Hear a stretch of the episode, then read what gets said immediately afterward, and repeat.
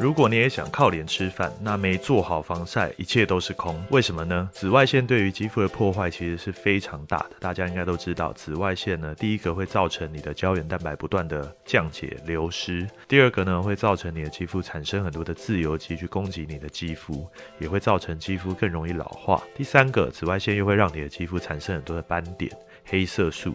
啊，最后呢，又会让你的肌肤过度的缺水、干燥，所以一定要先做好防晒。那现在我们要做好防晒呢，有几种的防晒剂的选择，基本上就是物理防晒和化学防晒。市场上面百分之九十五以上的有防晒系数的产品，基本上都有添加化学防晒，所以它也有可能是物理加化学的。除了使用防晒产品出外，当然你也可以用阳伞、用帽子去协助你防晒。总之，在台湾紫外线是非常强的，就算冬天也是。